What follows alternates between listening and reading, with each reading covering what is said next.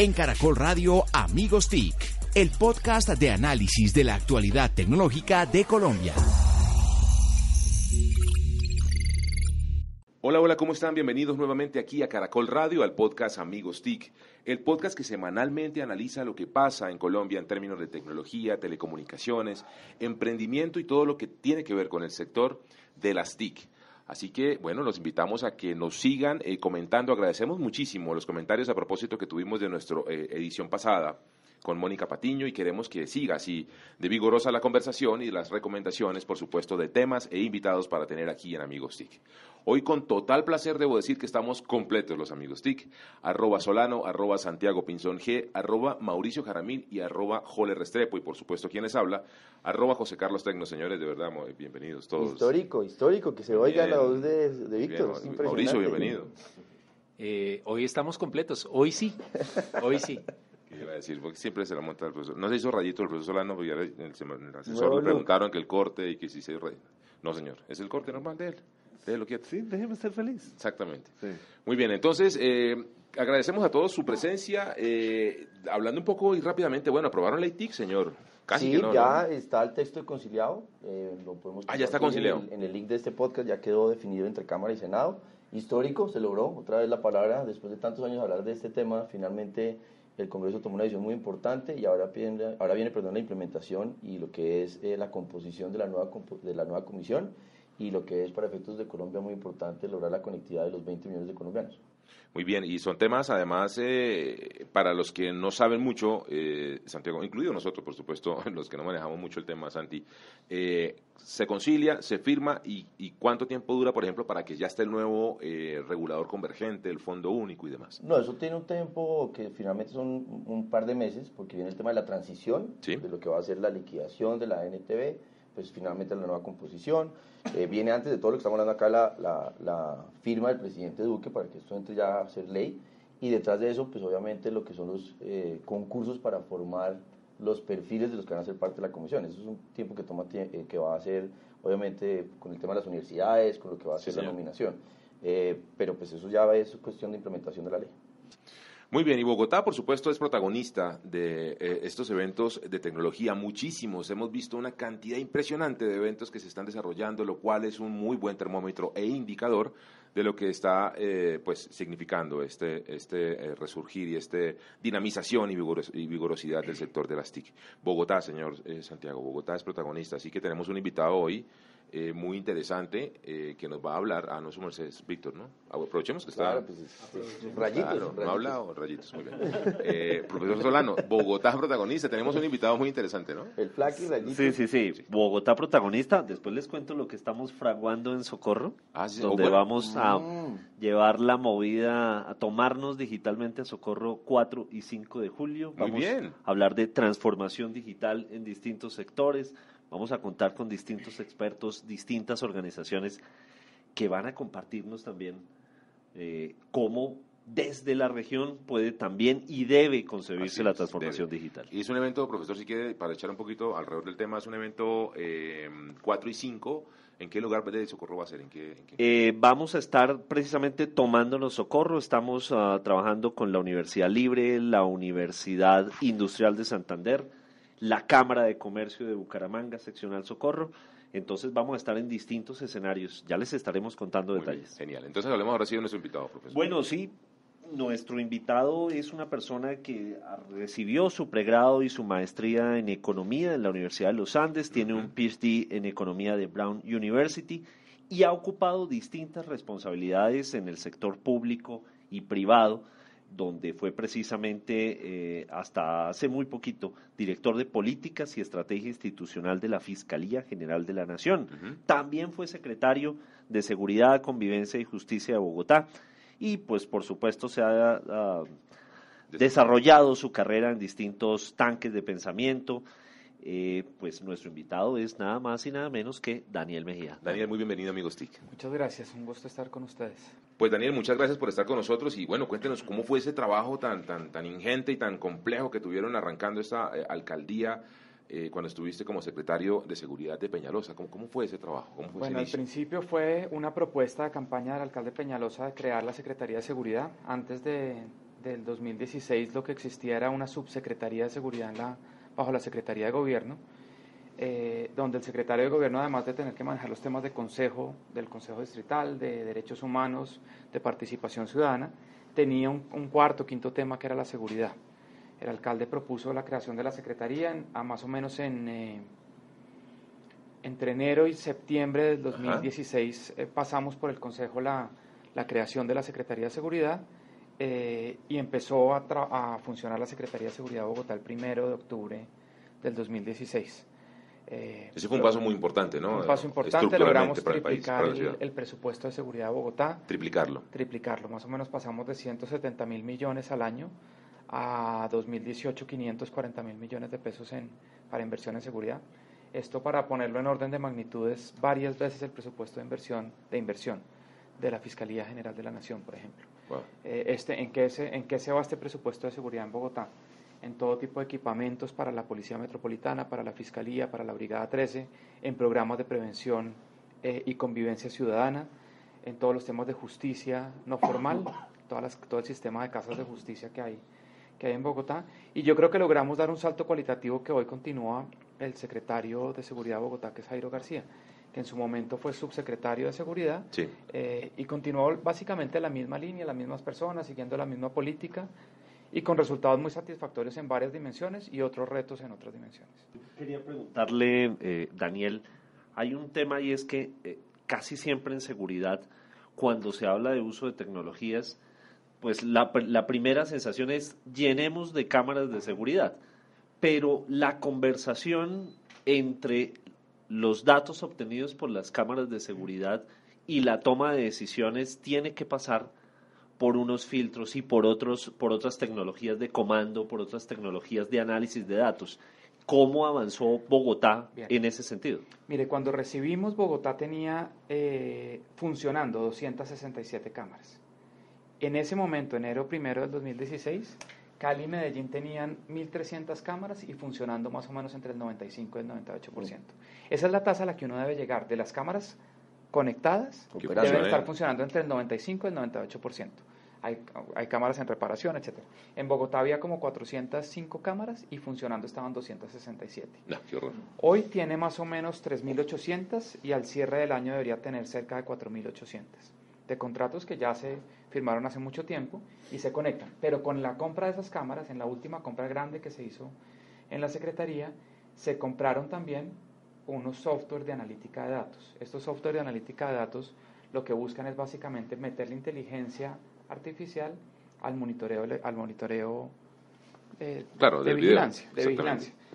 Un, un mito que se ha creado es que conforme vayan aumentando el número de cámaras de vigilancia, uno tiene que tener más gente visualizando monitores. Eso no es cierto. Nueva York tiene muchas órdenes de magnitud más cámaras que, Bogotá y tiene más o menos 23, entre 23 y 24 personas. Con el general Nieto en diciembre del 2015 fuimos a visitar el centro de monitoreo de las cámaras de Nueva York. Ellos nos dijeron nosotros, la máxima capacidad en la sala central de monitoreo que tenemos para visualizar cámaras es de 24 o 25 cámaras. 24 o 25 personas, personas también. Cámaras, personas. ¿Por qué? Porque uno lo que tiene que llegar, y eso es lo que ya, se está, ya está en marcha en Bogotá, es que llega una llamada al 123, un evento donde el, que toma la llamada clasifica la, emergencia, y si es de alta prioridad y si es un hecho delicado, pues rápidamente, sin tener que ir manualmente a conectar esas cámaras, tiene que automáticamente, solo con la clasificación y la localización del evento, conectar esas cámaras a los monitores de la sala de, monitoreo del, Centro de Comando y Control de Bogotá. Para empezar a hacer una vez el círculo y cerrar. Seguimientos a vehículos, por ejemplo, un software, el software de analítica de datos. Si usted identifica un vehículo rojo, sedán, de marca tal, que acaba de cometer un atraco a un banco, el, la analítica de datos que se adquirió por esas cámaras debe automáticamente empezar a conectar cámaras circundantes que empiecen a identificar ese carro, para empezar a, a saber para dónde cogió, eh, cuántas personas iban en el vehículo desde diferentes ángulos, etc. ¿Incluso reconocimiento facial? Reconocimiento facial no, ese es un mito complicado, si quieren, ese es un tema en donde creemos que ya está inventada, yo creo que esa es una tecnología que le falta mucho, el reconocimiento facial funciona muy bien, por ejemplo, en aeropuertos donde las personas, las autoridades le pueden obligar a que se quiten las capuchas, que se quiten las gafas, que miren hacia el frente, etc. En zonas como estadios, etcétera, se ha intentado, pero es una tecnología que no está terminada de inventar yo recibí como secretario de seguridad, esto lo tengo que decir, puede, puede ser un poco fuerte, por lo menos 25 compañías que decían que ellos fueron los que montaron el sistema de Ciudad de México. Se inventaron. Que ellos fueron los únicos que... Entonces eso no es cierto, digamos, ahí hay que trabajarle más a esa tecnología y hacia allá debemos llegar, pero, pero en reconocimiento facial todavía falta. Nosotros recibimos de la administración anterior unas cámaras en Transmilenio que se supone que eran de reconocimiento facial, cámaras de más o menos 30 mil dólares cada cámara, que se supone que hacían reconocimiento facial, pero nunca invitaron a la DIGIN a la mesa para tener la base de datos para contrastar las, las, las, personas que estaban siguiendo.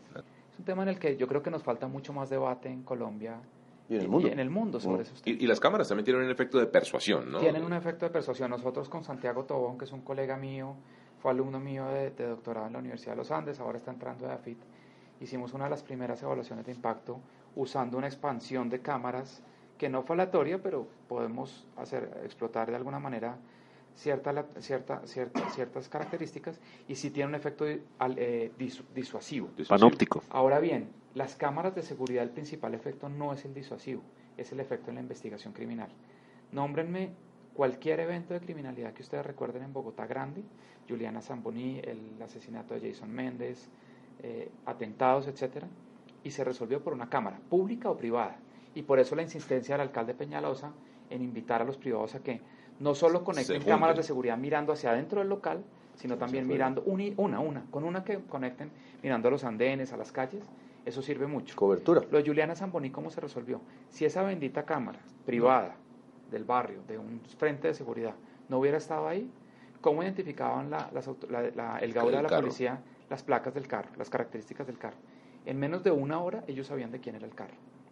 Luego sabemos cómo se desencadenó la historia, llamaron a la familia, el carro creo que era una, de una hermana, de un cuñado, estaba a nombre de ella, ¿no? Eh, etcétera. Se escondió durante un tiempo la información de quién, quién tenía ese carro en esos días y por eso los procesos judiciales que se siguen hoy.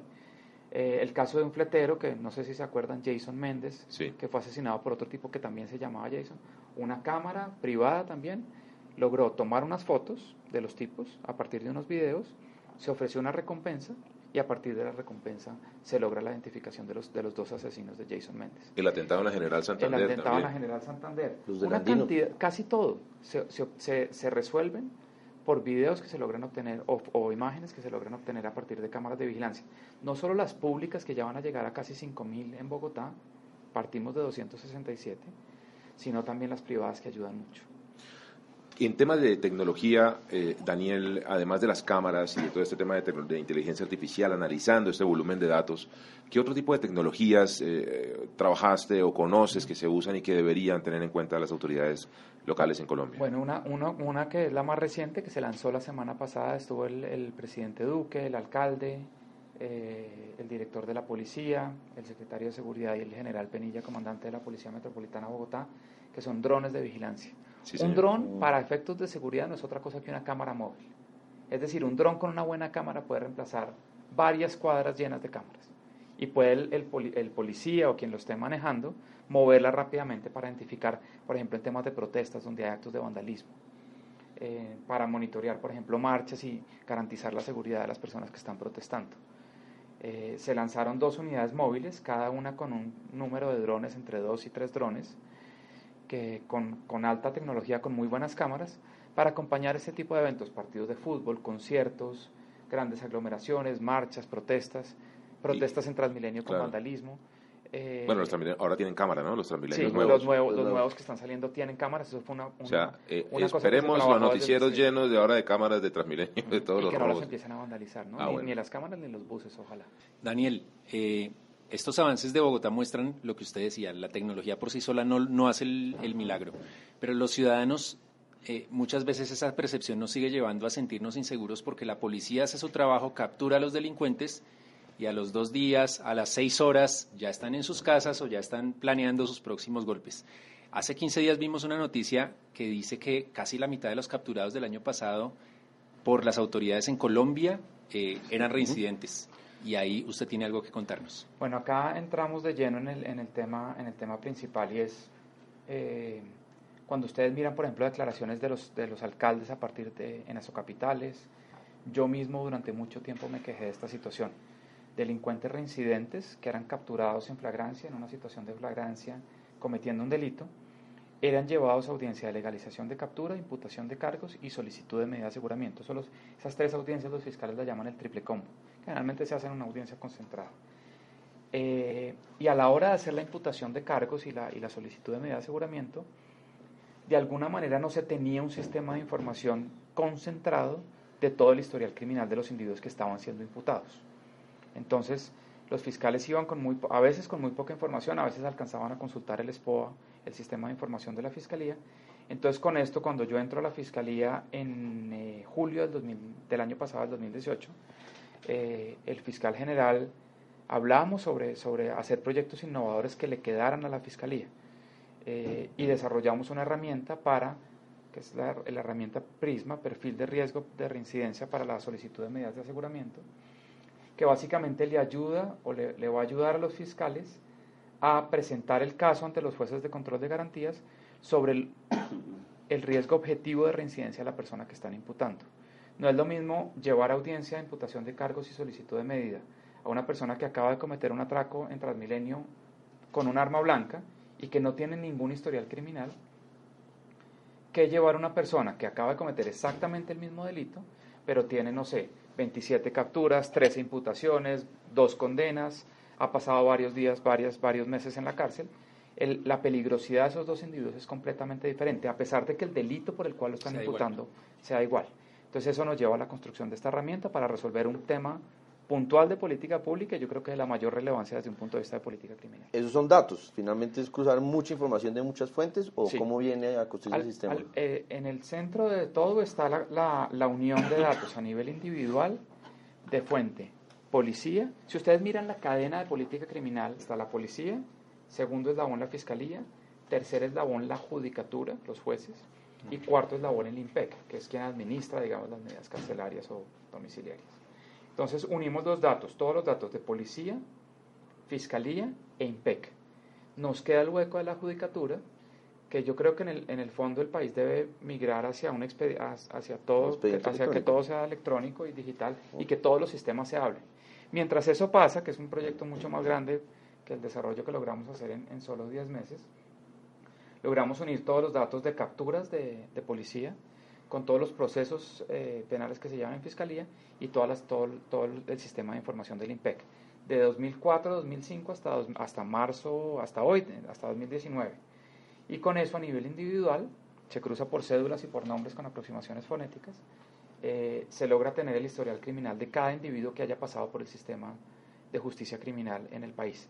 Eso da un total de cédulas individuales de más de 5.700.000 cédulas, de personas que han pasado por algo desde personas que tienen una captura no legalizada y no tienen nada más, hasta personas que tienen 52 capturas, 25 eh, imputaciones de cargos, condenas, absoluciones, tienen todo tipo de historial. Llegadas tarde al podcast. sí, sí, pero, pero no, dejemos tranquilo Mauricio Jaramillo. Muy bien. llegó, llegó. Eh, pero Daniel, por ejemplo, eso también tiene una, una implicaciones en lo que se llama el delito menor, el famoso robo hormiga. Recordemos el famoso caso de los del señor que lo echaron a la cárcel porque se robó un caldo de gallina. Pero como no hay trazabilidad y no hay conversación entre las unidades del aparato judicial, pues lo que no se sabía era que este señor hacía eso y no era con un cubito, sino que lo hacía con cajas enteras por distintas ciudades y que son carteles y que son bandas las que se dedican a la reducción de ese tipo de cosas eso tiene unas implicaciones que ayudan finalmente a los jueces a tomar mejores decisiones cuando se usan los datos. Claro, es, sirve tanto para delitos menores que donde hay recurrencia por parte del, del, individuo que está cometiendo el delito, como para delitos más graves, violencia sexual, homicidios, etc. ¿Qué hace esto? Básicamente toma, eh, cuando llega una persona capturada a la URI, a una unidad de la, de la Fiscalía, el fiscal tiene que digitar, para, obtener el, el, outcome de esta herramienta, tiene que digitar el nombre, la cédula del individuo capturado, edad y género, y los delitos que le va a imputar, esas cinco cosas. Y le devuelve textualmente un perfil criminal que no es otra cosa que un PDF que tiene todo el historial criminal de la persona, cuántas imputaciones ha tenido, cuántos casos previos no imputados, solicitudes de medida de aseguramiento previas, etcétera cuántas capturas ha tenido y por qué delitos. Eh, tiene toda la historia, si tiene eh, comparendos del Código de Policía, eso es una base de datos mucho más corta a partir de 2017. ¿Qué historial en el IMPEC tiene? ¿Cuántas veces ha entrado a la cárcel? ¿Cuántos días ha pasado? Si tiene sanciones, si tiene fugas, etcétera. Y el detalle de cada actuación, de cada registro en el SPOA. Entonces, eh, ¿cuál fue la última actuación en cada registro? ¿En qué fecha fue? Si le solicitaron el aseguramiento, si lo se lo otorgaron. Y le construye textualmente una hoja de vida criminal. ¿Cuál es la parte más interesante y un poco más técnica? En una empresa lo llamarían un CRM. Ok, no sabía, yo nunca he pasado por el sector privado. Entonces, la pues parte más interesante es que a partir de toda esta información, con algoritmos de Machine Learning, construimos un una probabilidad de riesgo de reincidencia en cualquier delito, en delitos violentos, en delitos contra la propiedad y en otros delitos. No, mira, estamos viendo, para los oyentes nos disculpan, pero, estamos en clase con Daniel aquí que nos tiene unas hojas al frente explicándonos y estamos viendo un gráfico en donde se encuentra, que se llama riesgo de reincidencia, exactamente, unos semáforos que como comenta Daniel, le eh, le muestran a la autoridad en ese momento de la URI, ¿cierto? Cuál es el nivel de reincidencia posible y el nivel de delito de esta persona que tiene al frente, además. De, acuerdo a estos algoritmos, son, son herramientas de predicción, como por ejemplo cuando uno entra a Netflix y, va, entra un, con, con el perfil y le recomienda unas películas. ¿Por qué le recomienda estas películas? Porque usted es un hombre de 44 años que vive en Bogotá, que ha visto estas otras películas o estas otras Similares. y basado en eso predecimos qué series le van a interesar a usted, ¿cierto? Es muy diferente una persona, una persona que entra a, y que ha buscado solamente películas infantiles a una persona que ha buscado series de investigación criminal. Víctor viendo Naturalia, por ejemplo. Entonces, estos mismos algoritmos se, se, pueden utilizar perfectamente, que los utilizan los bancos para predecir, por, ejemplo, el riesgo de default en, en un crédito, claro. etcétera. Se pueden usar para predecir la reincidencia criminal basada en el historial criminal de la persona que ha, tenido la persona. Y con esos algoritmos básicamente se predice de manera mucho más objetiva el riesgo de reincidencia criminal. ¿Qué resuelve este problema para los abogados penalistas, que es, digamos, es, la prueba ácida de una herramienta como estas? Resuelve una cosa que en estadística, cuando uno le enseña en estadística, eh, se llama error tipo 1 y error tipo 2. Y textualmente se lo enseñan a uno en una clase de estadística, sin abogados ni nada, se lo enseñan textualmente así. Error tipo 1 es condenar a un inocente y error tipo 2 es absolver un culpable. Eso es en cualquier libro de texto de econometría de estadística aparece así, error tipo 1 y error tipo 2. Eso es para rechazar hipótesis nulas, etc.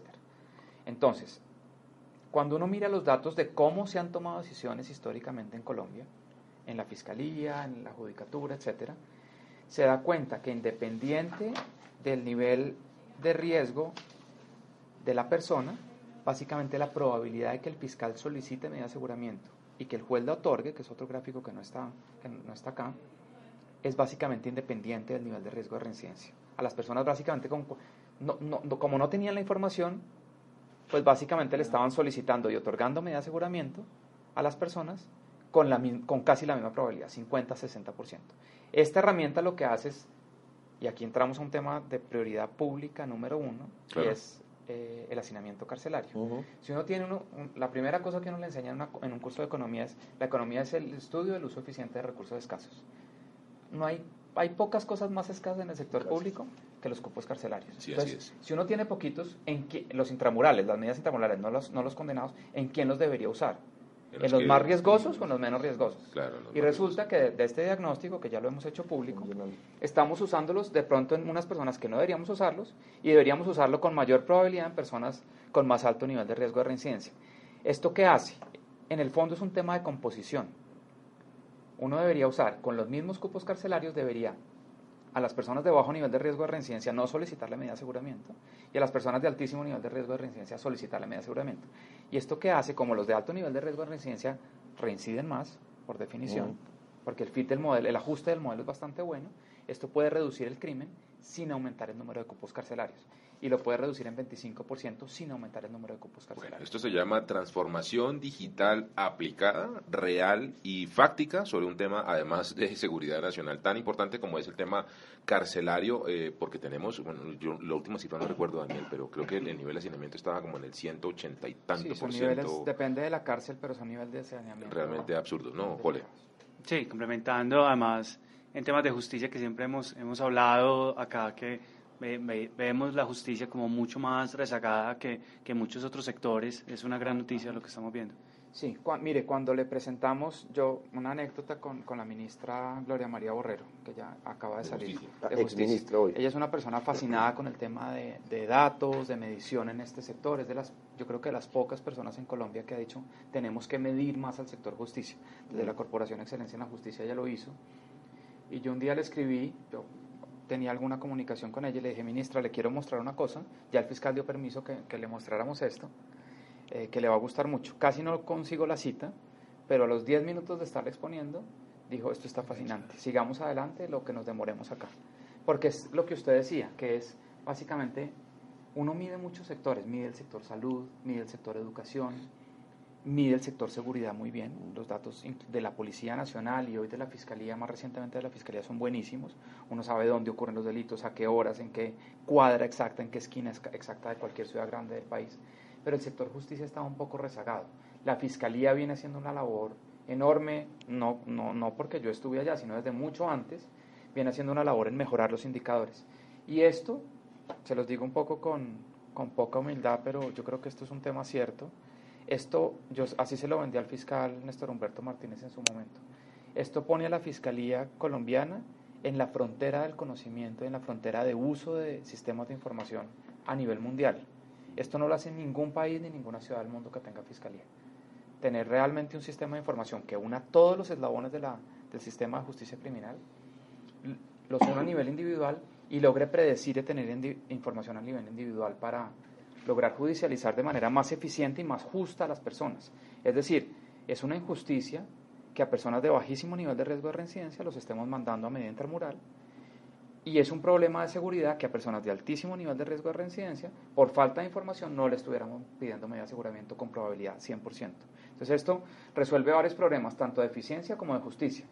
El principal es de justicia. Digamos, uno en eficiencia logra con los mismos cupos carcelarios reducir el crimen en 25% utilizando a full esta herramienta. Pero desde un punto de vista de justicia, que fíjense que hay muchos penalistas que se quejan de este tema, eh, logra reducir los errores tipo 1 y tipo 2 de manera sustancial para utilizar los, los, recursos carcelarios en que realmente se merece usarlos.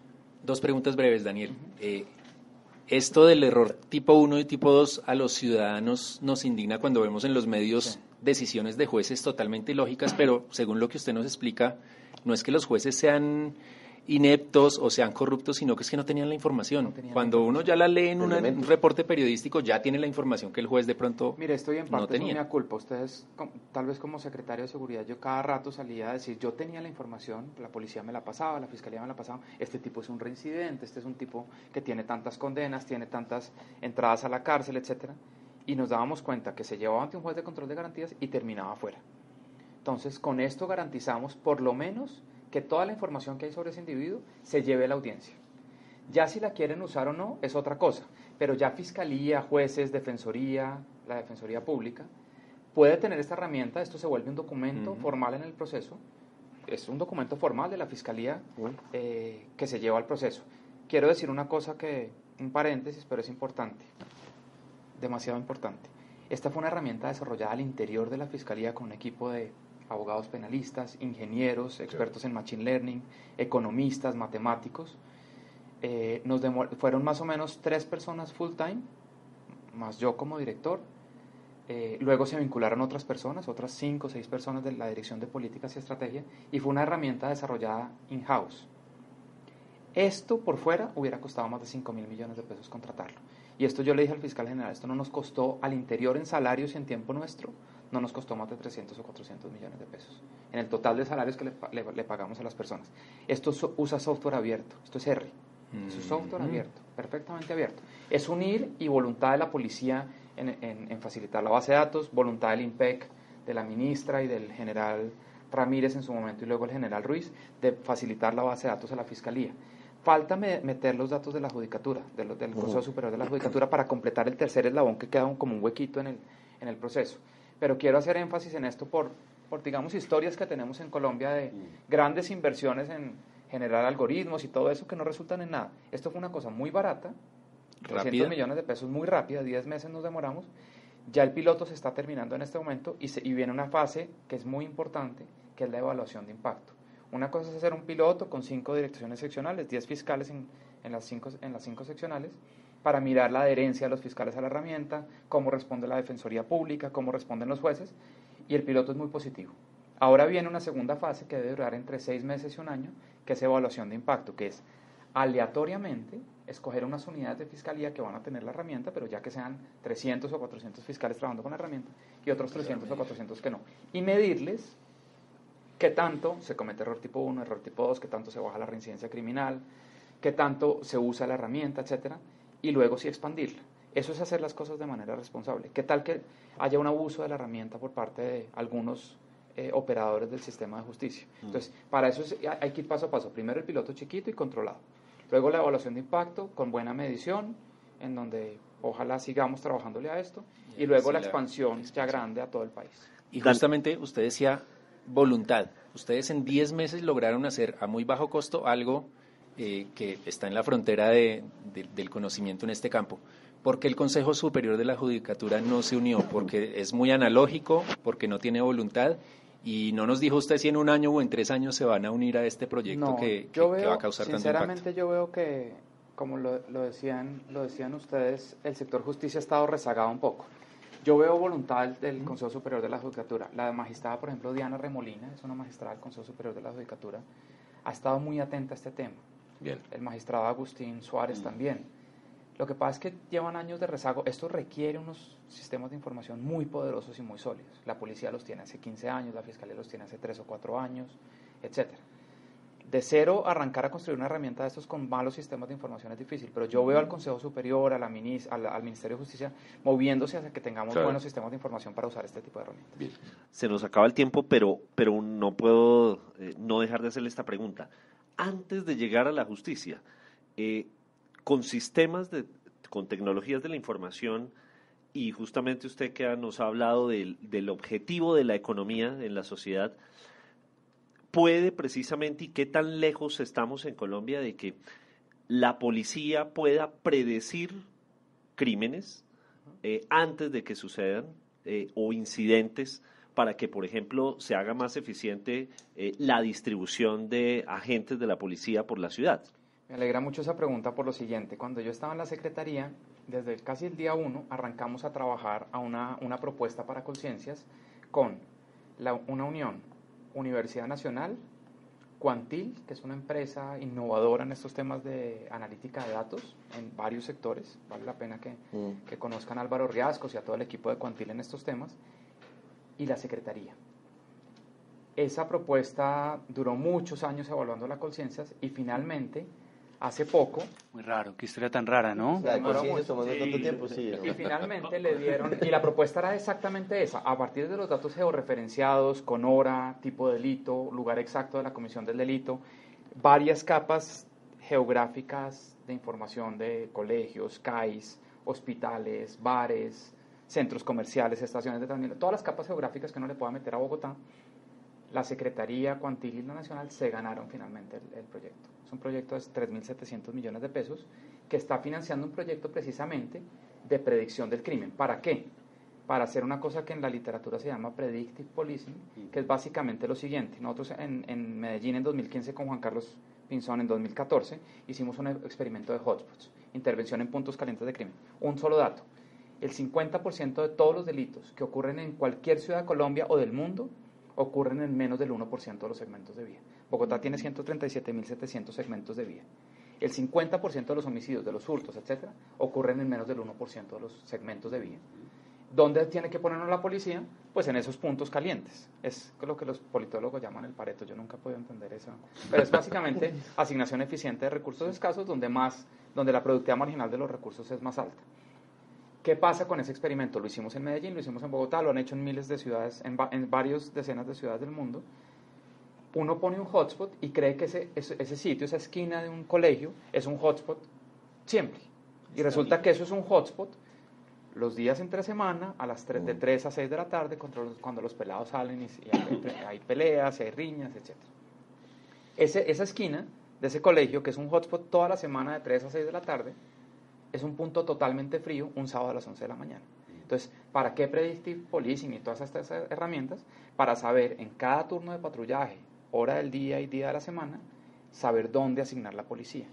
Y eso es lo que está haciendo la Secretaría de Seguridad hoy. Con, con gran orgullo lo digo porque Jairo García, Lorena Caro, que es la directora de asuntos de, de, de, todos los temas de la Oficina de Asuntos Estratégicos, eh, siguieron con el proyecto, se lo ganaron, yo ya había salido, eh, pero alegra mucho que la ciudad vaya a tener una herramienta de estos también de, para asignar mejor sus usos escasos. No, yo creo que es, nos va a faltar tiempo para seguir hablando de este tema. Esto tiene que conectarlo uno con ciudades inteligentes, con lo que implica ahora en nuevos alcaldes y gobernadores. Ha sido fascinante conocer esto, pero yo creo que lo importante acá es ver cómo el liderazgo hace transformación digital. No es la inversión en tecnología y comprar los fierros, sino cómo es cambiar la mentalidad para construir esa cultura y que detrás de ese tipo de victorias tempranas se puede llegar a esto.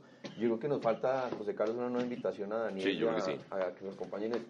Muy bien, Daniel, muchas gracias por su tiempo. De verdad, bienvenido siempre aquí, amigos TIC. Muchas gracias a ustedes, un gusto. Él es Daniel Mejía, experto en temas de seguridad ciudadana, experto ahora además en integración de tecnologías de la información de la cuarta revolución industrial para la evolución y el paso adicional que necesitan las ciudades en la protección de su ciudad, de sus calles, eh, de su gente y demás. A ustedes les agradecemos haber llegado hasta este punto, amigos TIC, uno de los podcasts más largos que hemos tenido, pero por supuesto tal vez de los más interesantes y reveladores con noticias, tenemos chivas en este podcast, así que les queremos agradecer haber llegado hasta acá y por supuesto que nos acompañen la siguiente semana en numeral Amigos TIC. En Caracol Radio Amigos TIC, el podcast de análisis de la actualidad tecnológica de Colombia.